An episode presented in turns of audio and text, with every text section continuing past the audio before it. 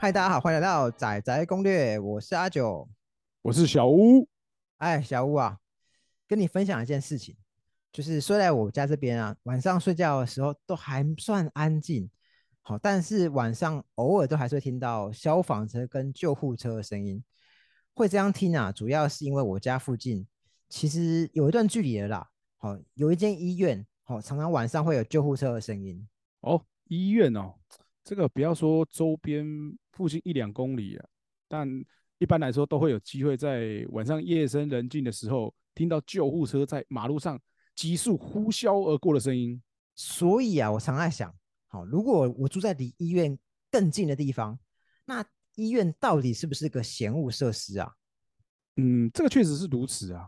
我是记得有这么一句话啦，就是像美国他们啊，在看房子后都会通常会讲，好像翻译成中文是叫“不要在我家后院”。哦，我我听过，Not in my backyard。对对对，哎，差不多就是我们呃中国或者说亚洲讲的那个闲物设施的意思。像刚刚聊到医院嘛，这个其实对我们生活来说可能也是加分，但前提是什么？不要在我家附近。哎，不不过，嗯，如假设说如果有像那种重大事件，比方说我前段时间啊，哦车祸脚就有点掰咖，我那个时候其实需要频繁的往返医院回诊复健啊，那时候我觉得希望说医院就在我家对面。当然啦，我是会觉得说，应该不会有人一辈子希望住在医院旁边啦。应该说医院不管怎么样，就总是会有声音嘛，尤其是在夜深人静的时候。哦，对，那个声音真的是格外明显。讲到声音，我就想到之前我去看了一间房子，哦，那格局啊位置其实我们都还算喜欢，但是它在高架道路的旁边，啊，高架啊，真的是蛮困扰的。那个房子它差不多距离高架就只有差不多一个车道的距离。哦，那房仲啊他就跟我们讲说，啊，其实还 OK 啦，哦，你可以用好一点的气密窗啊，就可以解决这些问题啊。那不然不然我们来测一下一分贝好了，来测一下音量。我就打开窗户，吓死人，就是光听一般车声就七十几分贝，而且有一刹那飙到九十几分贝。好，因为刚好有救护车经过，哎呀，我的妈呀！其实先不要说有没有救护车经过，光是你说七十几分贝，其实就已经稍微相对超出一些。我记得六十分贝应该大概是一个界限啊，啊，超过那个基本上都算是会有影响日常生活的音量。我我记得我之前因为看过那个房子以后，我就好奇，好回回家测，其实我觉得五十几分贝差不多就是电视一般音量的声音啊。对啊，你到七十几其实是已经相对比较大声了。而且，即便它是高架，然后那一层楼的差不多四层楼，差不多跟高架切起，那那个物件在十三楼，但也还是听得很清楚。这个就没办法啦，因为声音它还是会往上窜啊。所以像这种临马路的社区，即使你是住高楼层的，还是可能会受到声音的影响。不过，像我有一个同事啊，他其实租屋处是在九楼，那他是讲说他其实都习惯开窗啦。哦，那他那边算是也是算零路啦。那我相信一般人九楼应该也会觉得吵。那我就问他说：“那你怎么受得了？”因为他们家一年四季都都开窗。那他就说：“哦，那其实他老家住在台北市大路旁的二楼啊。哦，所以他是已经习惯那个声音了，那他真的是算天赋异禀啊，可能是加上长期的潜移默化的结果。所以回到我们刚刚讲的那个闲物设施，好比说医院啊等等，哦，有可能别人觉得还好还 OK，像医院我就觉得还 OK，但是像高架，那我个人就会觉得，哎，如果能够避免，那就当然避免。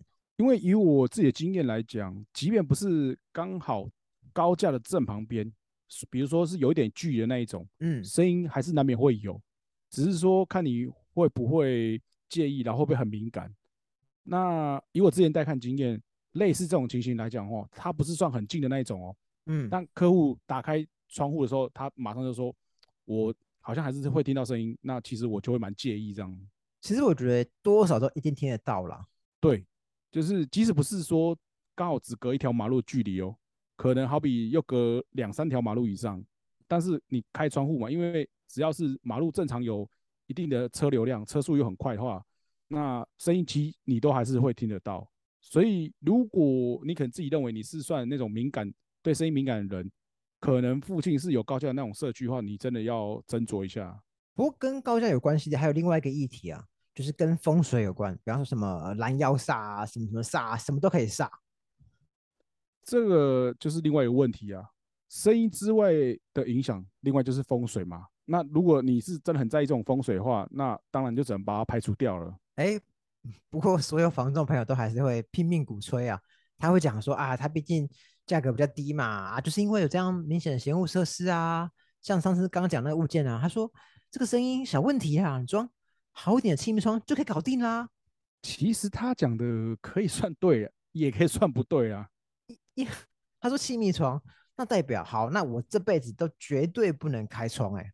没错啊，对，就是说换气密窗这个论点是没错。可是像你讲，不可能永远都不开窗，这太奇怪不合理啊。对，所以就是因为这样，所以后来我们才会 pass 掉那个物件啊。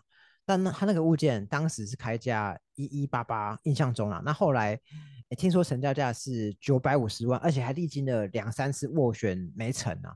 那他确实也是低于当时市场平均行情啊。那在这个资金泛滥、好房价狂涨的时代。哦，众人皆醉，唯他独醒啊！厉害厉害，没错。那除了这个以外，我记得还有其他的闲物设施啊。肯定啊。哎呀，那以现在来讲，在我们一般比较会常碰到情形，比方像宫庙好了。哎呦，宫庙好啊，宫庙拜拜比人家快一步啊。诶，初一十五拜拜会比。别人快一步是这样讲没错啦，但是还是会有人介意啊。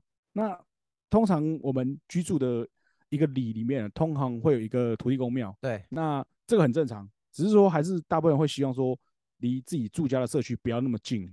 Not in my backyard，不要在我后家后院就好了。没错没错，有些可能是说我打开有没有客厅的落地窗，或者说房间的窗户，哎，看到就会，比如说那个庙的屋檐啊、屋角什么。他就会介意，觉得心里会有疙瘩，就就改忧这样子。哎，嗯，可可是如果可以看到福德宫的金身，那好像也不错啊。是这样讲的，但是也不用这么近啦。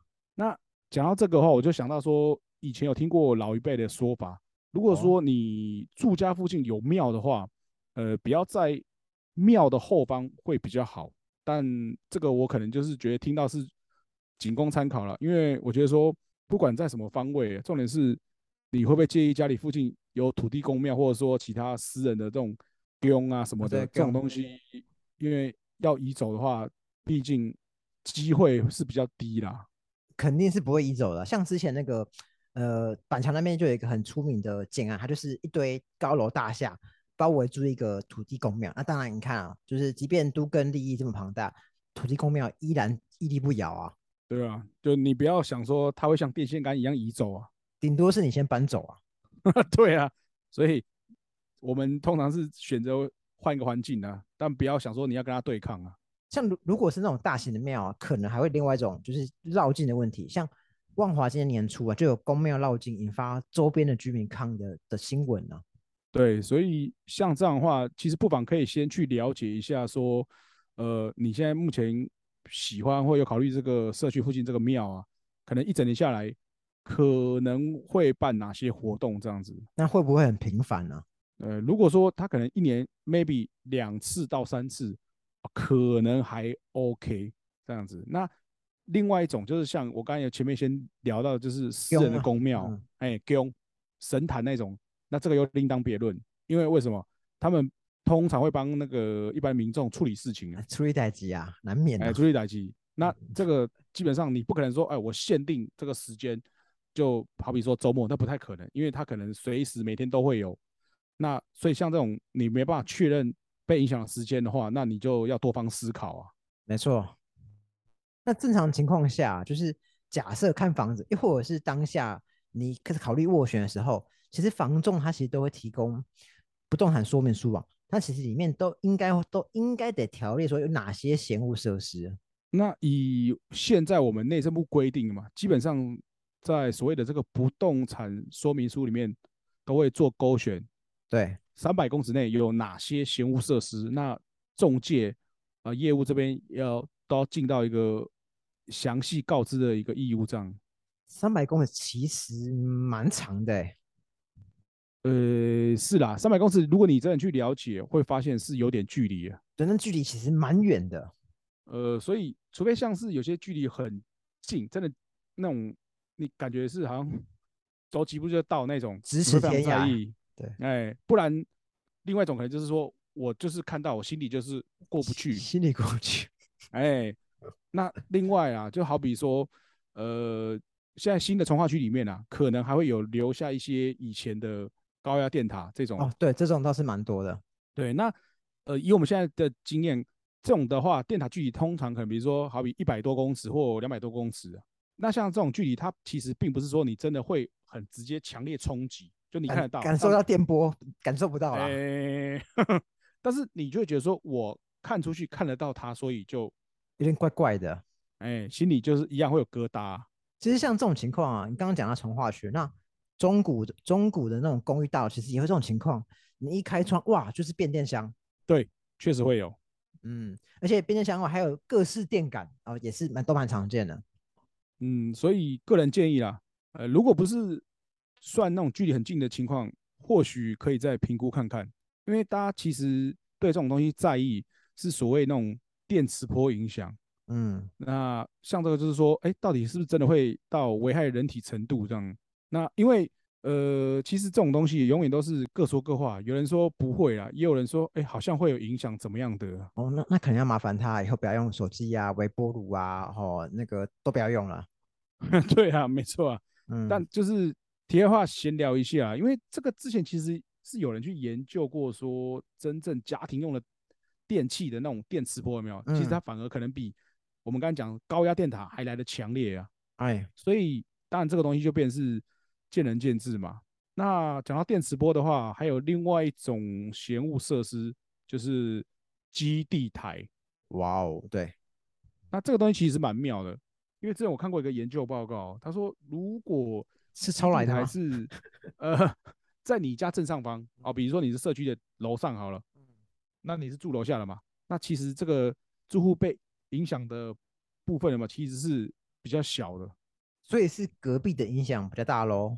呃，主要是说，因为它那个讯号，你把它想象一下，它是横向发散出去的。对，所以上下方可能影响没有那么大，反而是周边，就像可能说隔壁啊，周边可能好比十几公尺内啊，这样子相较之下受到影响还比较大一点。不过其实仔细你不要骑机车开车，你看到这一台其实很多都藏得很好，看不太出来啊。对。那讲到这个，刚好我可以再跟大家分享一下，因为以前家里长辈就是他们有做过类似这种工作，他都会讲说，其实他们会很常利用水塔，哎，里面有些时候其实是有藏基地台天线哦，哎，所以如果你发现水塔奇怪，怎么会冒出一些尖尖的东西，那其实有蛮高的几率，或许它里面就是有安装基地台天线。啊。那其实还有一种，现在是现在也蛮多，就是那种呃，建商广告，它就会立那种立立墙嘛，就是那种帆布那种。他有时候会发现，哎，他在广告墙怎么中间插几根尖尖的？其实那其实那那就也是机台。对，所以那更别说像他们是可能直接安装在那种很明显的地方啊。对啊，如果是算很明显的话，那你自己就真的要多考虑啦。说真的，如果住家附近。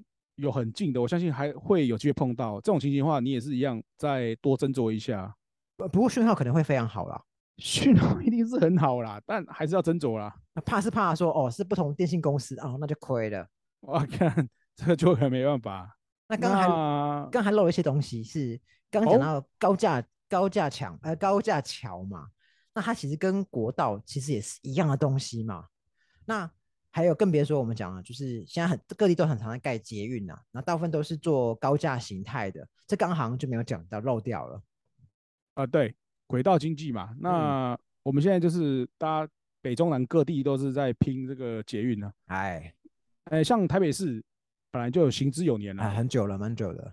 对，所以像双北以外地方，现在可能很多是正在盖，或是刚盖好，已经才刚运行没多久。现在新的大。大部分都是做高架的居多啦，呃，蛮多是做高架，但还是有一些是做走地下化这样子啊。嗯，那高架化其实好比说像呃，我们桃园来举例啊，现在确实就是如火如荼进行中啊。哎，没错。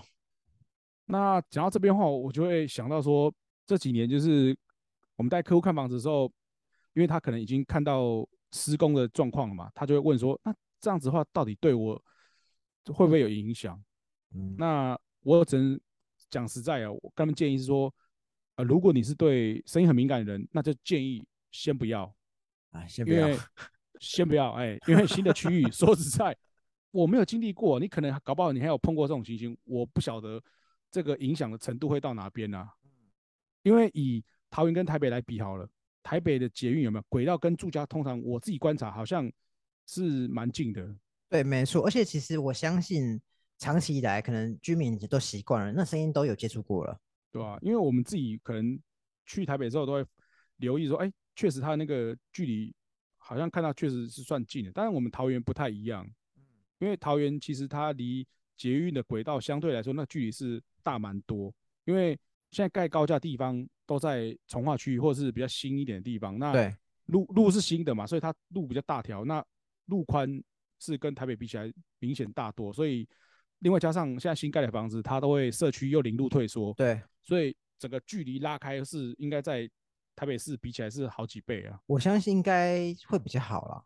呃，是啦，但只是我们也没办法保证说这样距离是不是就一定不会有声音，只能说或许声音会比较小一点。但影响我觉得可能还是会有。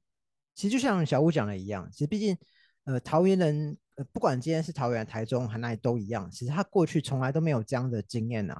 那以台北人来讲啊，因为我们都已经习惯了，但但对于桃园、台中人来说，可能可能一听到盖好后发现啊，其实不行呢。对啊，因为完全没碰过啊，突然有个声音，哎，或许他们就没办法接受啊。对啊，刹车车叽叽叽叽叽叽叫的声音啊，实在是没动机。对啊，因为也并不是说每个人都是有住过那种在轨道旁边房子有那样子的体验啊。啊，我自己是问，我我住在可能公购宅的朋友，或住在轨道附近的朋友，他是讲说，他就是有个非常明确的时间，可能每天早上六点会把你吵醒，而且伴随的是整栋大楼的微微的震动这样子。哦，你说发车的时间是吗？对，就是起床号啊，然后 凌晨的时候会收班嘛，哦，那就终于没有声音，哦，可以好好睡喽。但是不要太高兴，哦，你一点收班，但六点哦又要发车了。哦，那要把握时间补眠呢，那不是对这样的啊。而而且听他们讲，就是如果今天刚好住在就是转弯处啊，就是或者离车站比较近的地方哦，因为他可能呃会刹车啊，会有刹车的声音。哦，你是说刹车那个当下，还有就是可能发车的那个起始那个瞬间呢？对，就是他今天列车他准备要进站，跟他准备启动的瞬间。那另另外就是，如果刚好是捷运的转弯处，那个转弯减速的声音，其实都都都异常恼人。呃，对啊，因为因为我自己到台北做过捷运的经验，确实，呃，有一些地方它在转弯的那个声音啊，摩擦的部分，这确实是，很真的很明显啊。嗯，对啊。但是这样说到这边，就是说，呃，这其实就是一体两面，因为你有轨道这个东西是有加分嘛，因为地点嘛，所以换言之，你的房价啊是相对比较有撑。哎，那但它同时也是影响住家这个居住品质、噪音的来源之一啊。对啊，所以就变成说交通便利跟那个生活品质的被影响，那个就是一体两面的、所以像捷运啊、呃火车或高架，它就是很一体两面的行务设施。好，那假设你今天住在高架或者是可能国道的交流道附近，好，那其实你上下班或去哪里其实也都很方便。对，那刚刚前面讲到的医院，那如果今天也是可能年纪稍微稍微比较长，然后你可能有慢性病的一些困扰，那确实如果离医院近，那其实你就医回诊也其实也都很方便。哦，对啊，因为可能通常他们都会需要说一个礼拜回去几次，或者说固定要去拿药，那当然在医院周边会比较方便一些。那刚刚讲的捷运站啊、火车站其实都一样，就是如果你今天刚好是在站点附近，甚至你只要沿线，那其实基本上你的生活机能通常就不会太差了。对啊，如果是要每天坐火车通勤的话，那更方便。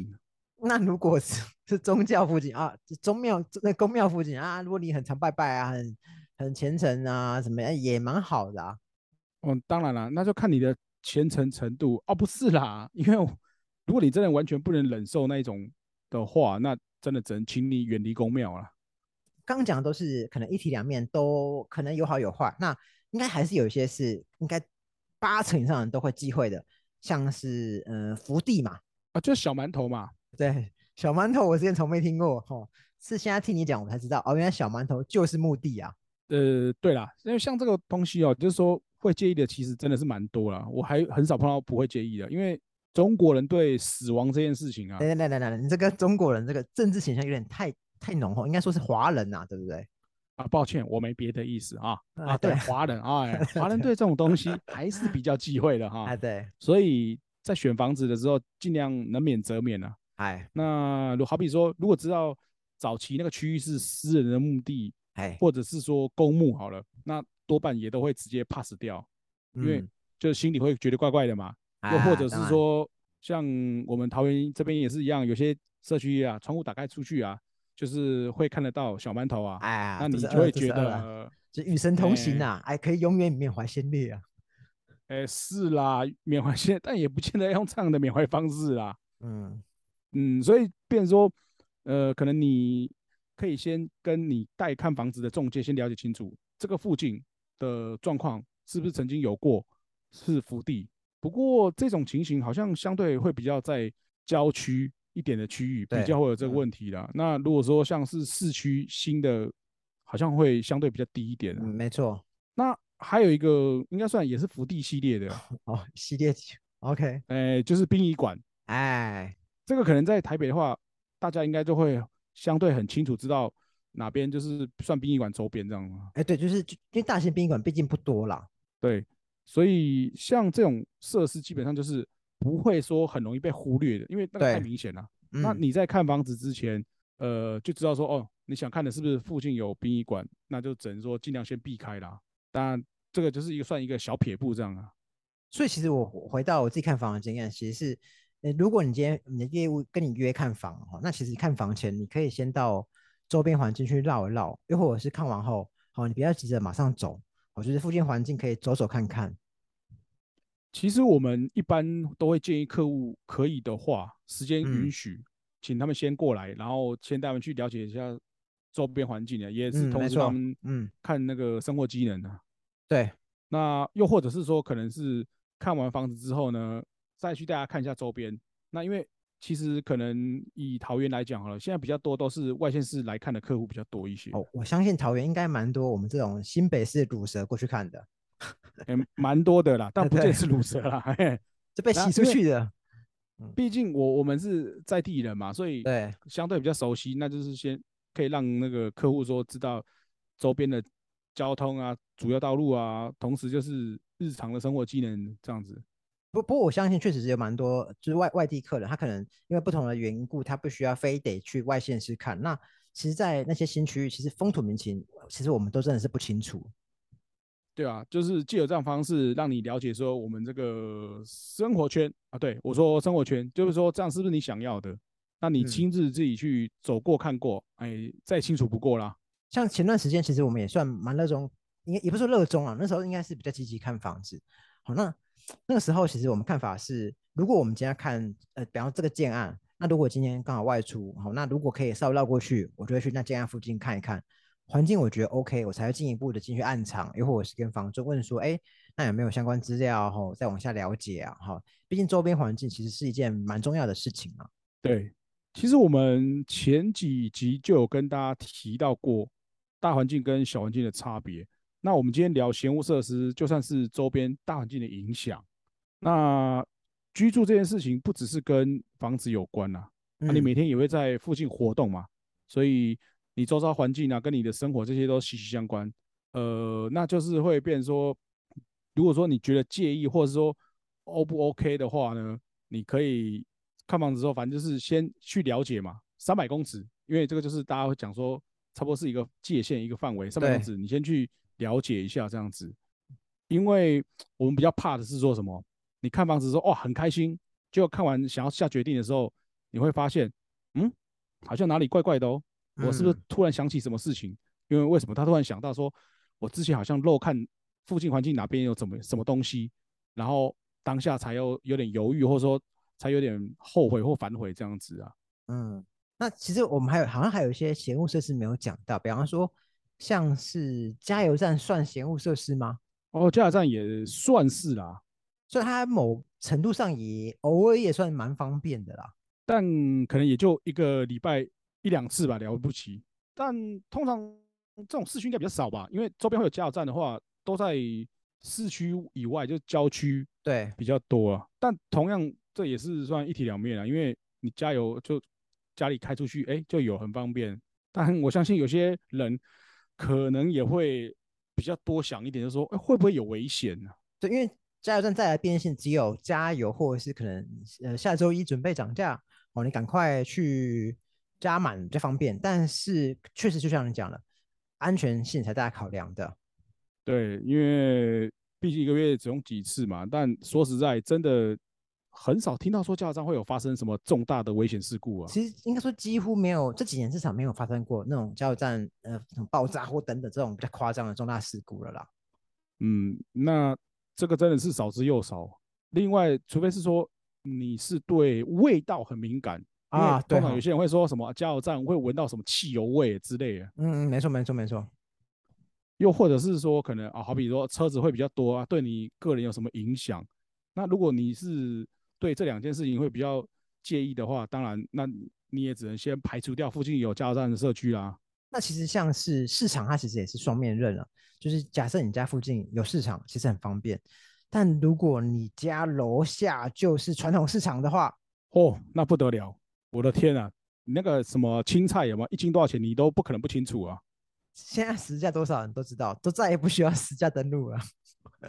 是啊，那有些人说实在，他就是喜欢方便，尤其是呃退休的族群啊，老人家他觉得我走路出去就可以买东西，哇，超方便啊！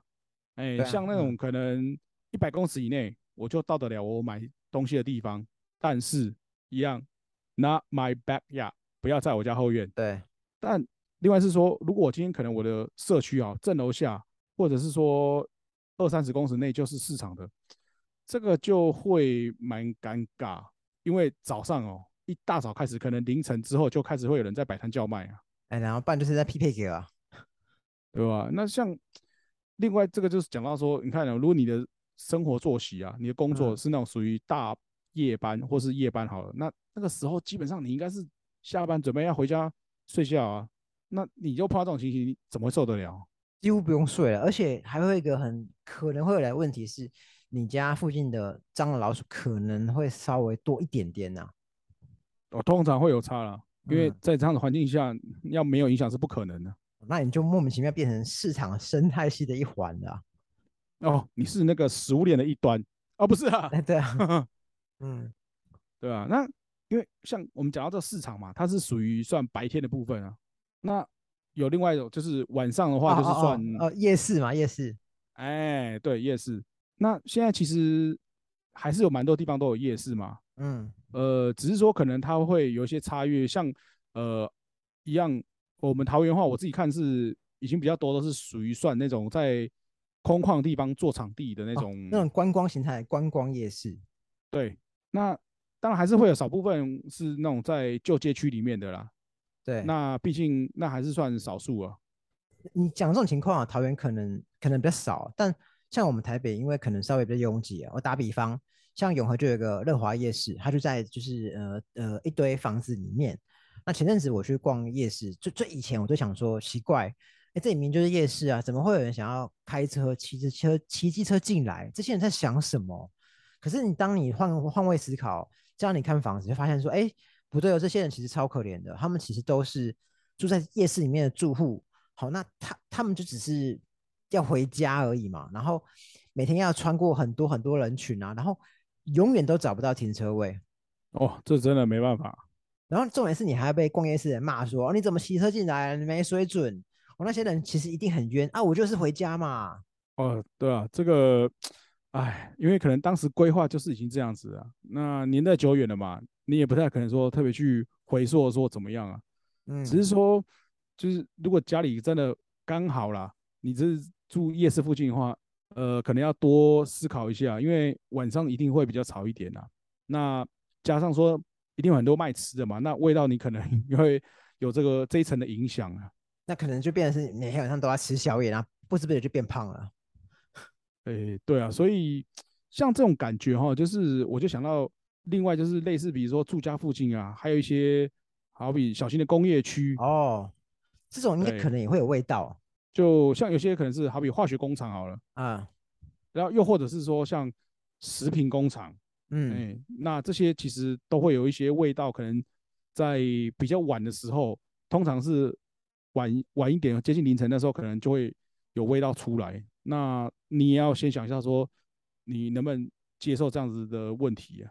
像那种臭水沟其实也是一样，就是早期那种比较大的沟渠啊，现在有少部分还是留在市区里面了、有啦，但那个看起来现在相对应该比较少了。嗯，因为所以说，因为像这种比较毕竟少数的话，可能就不在我们这次的讨论范围内啊。那还有一种跟设施比较可能没有直接关系，他像我一个朋友，他之前房子他住在在在台北市租房子，然后他房租非常便宜，好套房在市区，正台北市市区只要五千，哎、那真的是超便宜耶！好，但但是他在林森北路上的巷子里面的巷子，然后楼下就是酒店。还有林森北路啊，哎，对，但但我要澄清一下，就是他他是讲说他的呃室友啊，其实都很好啦，人都蛮 nice 啊，虽然就是可能看起来比较凶，但其实人不错。但确定的是，他们都晚上上班，哦哦哦，所以晚上其实基本上住家都很安静，然后不会有奇怪的声音。但通常就是他把，比如说他晚上回家睡觉啊，刚好他室友出门啊，隔天早上他回来了，好，刚好他也准备要上班了，哦是啦，但就是代表他的出入会稍微复杂一点。嗯，这种问题就在于，如果说你的居住环境内有像这种，呃，我们讲说特种行业，或者说呃深色场所啦，嗯那这个声音的问题也一定是会有影响啊。嗯，那再来就是说，像可能会去这种地方的话，当然可能出入啊会比较复杂一点，这个可能就是跟自然有关的问题啦。毕竟你的居住环境让明显就是算龙蛇杂处啊。对，但其其实也不是，并不是说他们的呃他们的他们的行业会怎么样，其实重点是在于那样子形态的住户其实都是租客，那大部分都是来来去去的。对吧、通常这种都不会太固定长期啊。对，所以像这种的话，其实应该算是比较偏嫌恶的地段吗？嗯，算啊，通常它可能就是会有一个范围区域这样啊。那其他就是关于呃，其实我们刚刚也同时在搜寻了一下，其实其实嫌恶设施差不多都被我们讲差不多。那其他可能网上还会列像是飞机场，不过它实在不太容易遇到了。对，那像这种应该可能也是比较算嫌恶地段，机场周边的某些部分，以台湾来说，就是少少数几个地方而已啊。对，又或者是像火力发电厂啊、焚化炉啊、垃圾掩埋场，然后那也都是。对啊，这种就是算特定区域啦，就好比我们刚讲机场的话，桃园嘛，然对后还有像台北市是松山啊，然后可能台中、高雄，但不会是每个县市都有嘛。应该是少部分城市才会有大型的机场啊。对啊，所以除了像这样子的话，其实它并不是算一个平凡常见的闲物设施啊。那其实嫌房嫌恶设施它其实也是一体两面的。我但你今天可能会很介意，但相对它的房价可能也相对便宜啊。那换言之，如果你的预算其实比较有限，那假设今天距离不是特别近，那价格其实如果也还 OK，那其实你你想买也没什么不行啊。没错，但就回到之前我跟小吴讨论过一个房子，那我觉得那房子其实我觉得还不错。好，那个房子以前以前附近是坟墓啊，但是那社区盖的地方其实不是。好，那它刚好在一个半山坡的上面啊。那时候其实房屋本质我是很喜欢，那我有问小吴的意见，那小吴还是跟我讲说，他其实并不觉得说，哎，这个物件他可以买或不能买，但是相对我们今天会考虑，就代表哎我们的预算有限嘛，所以才会挑这些可能呃有一些嫌恶设施，又或者是在外人来看可能相对没有这么优的地方。那我就要想到，那未来我要转换屋转卖的时候，可能价格也不会太好。对的。那其实我们今天讲那么多闲物设施嘛，除了是说你自己要住的人之外，还有就是心里的感受。那再来就是还要考虑一件事情，嗯，若干年后你住的这个房子，如果你会有打算出售，那这个时候呢，房子好不好卖啊？会不会因为当初没有考虑好这个闲物设施的因素，那价钱会有很大的落差？哎，对啊，这其实都是你在当下要决定之前需要考虑的因素之一。嗯，所以我们的建议其实还是都会以你哪一天就是说真的会要搬家换物的情况，所以你买房子的时候最好还是需要想到后手，就是未来卖房子的时候房子好不好处理这个情形需要一并考虑进去。其实说应该应该说是这样讲，我们并不是说鼓励大家呃就是投资买房啊，而是说大家在买房的时候就要先想到后手嘛。那当然你能够赚，然后或至少持平，那至少不要赔钱嘛。哦，那当然没人希望赔啊。那如果真要赔，哦就赔少一点嘛。那看来我们今天应该关于闲物设施补充应该也都告一段落了。嗯，看起来是差不多。那我们就下次再见喽。拜拜。拜。